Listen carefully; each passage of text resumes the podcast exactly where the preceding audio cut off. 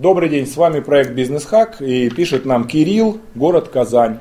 Спасибо вам за ваши хаки, ну, имеется в виду Бизнес Хак, наш проект. Они очень помогают, но есть все же вопросы, на которые ответов пока что нет.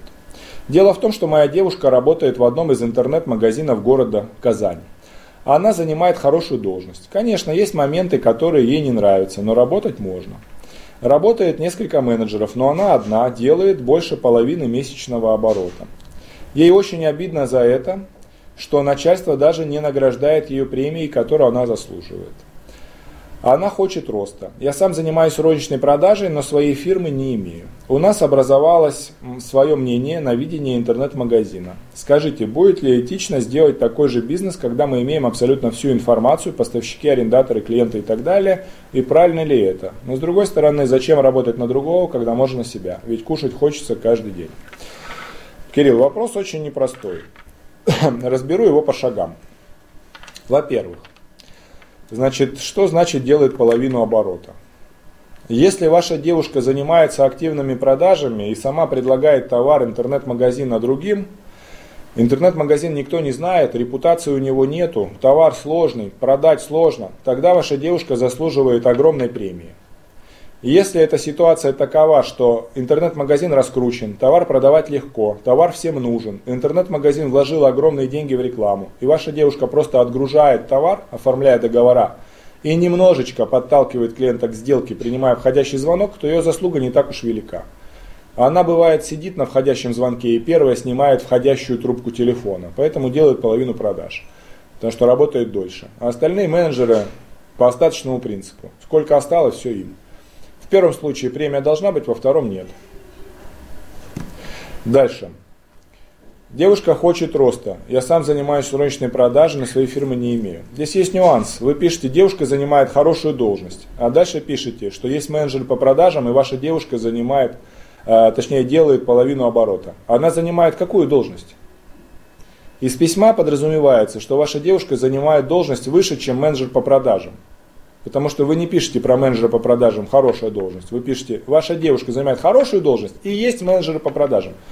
Если она руководитель отдела, неудивительно, что она делает половину оборота, потому что у нее есть административный ресурс. Например, забирать себе крупных клиентов. Это вторая проблема из письма. В этом случае она премию тоже не должна получить. Премию получает тот, кто не просто привлек клиента, а сделал для этого действительно много усилий. Когда товар сложный, магазин не раскручен, говоря по-русски, фиг продаж, а ей это удается. Вот тогда премия, комиссия, сотни тысяч рублей вперед. А здесь это пока непонятно. Образовалось свое мнение на виде интернет-магазина, будет ли этично сделать такой же бизнес, и у нас есть вся информация, поставщики, арендаторы, клиенты и так далее. Но это будет неэтично, сразу скажу, потому что Значит, вы, соответственно, знаете информацию по поставщикам, по клиентам, и, соответственно, эту информацию можете использовать в личных целях. Значит, это недоработка вашего работодателя.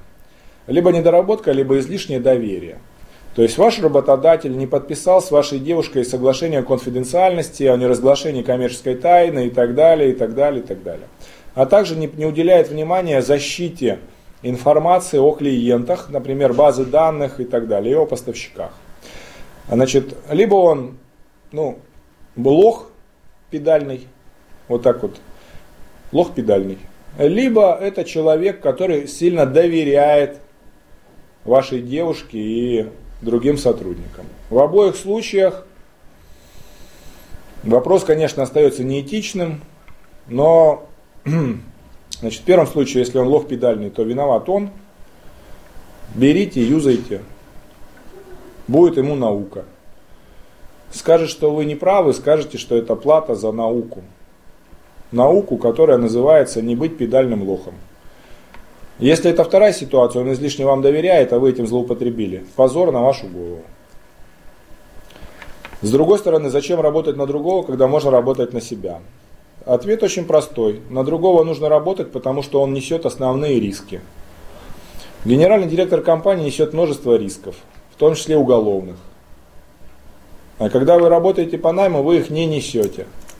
Вот и вся разница. Поэтому работая по найму, вы будете зарабатывать меньше, потому что вы несете меньше рисков.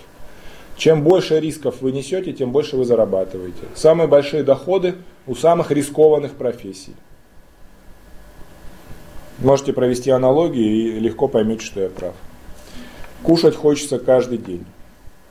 Тут вы немножечко лукавите, Кирилл. Вы написали, что ваша девушка хорошо зарабатывает и делает половину. А дальше пишете, кушать хочется каждый день. То есть, несмотря на то, что у нее хорошая должность, и она хорошо зарабатывает, вам не хватает покушать, ну это неправда. У меня сложилось впечатление, Кирилл, что вы с вашей девушкой большие хитрецы. Вот так пишу, говорю откровенно. Поэтому хитрецов рано или поздно ловят, метят и дальше с ними не работают. Поэтому, если я оказался прав, и вы хитрецы большие, то я рекомендую пересмотреть свое отношение к морали и этике. Бизнес делают честные люди.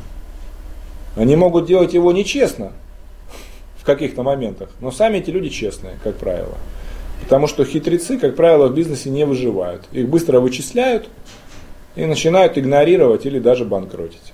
Это мое глубокое мнение. В бизнесе выживают честные люди, которые держат слово и доводят дела до конца.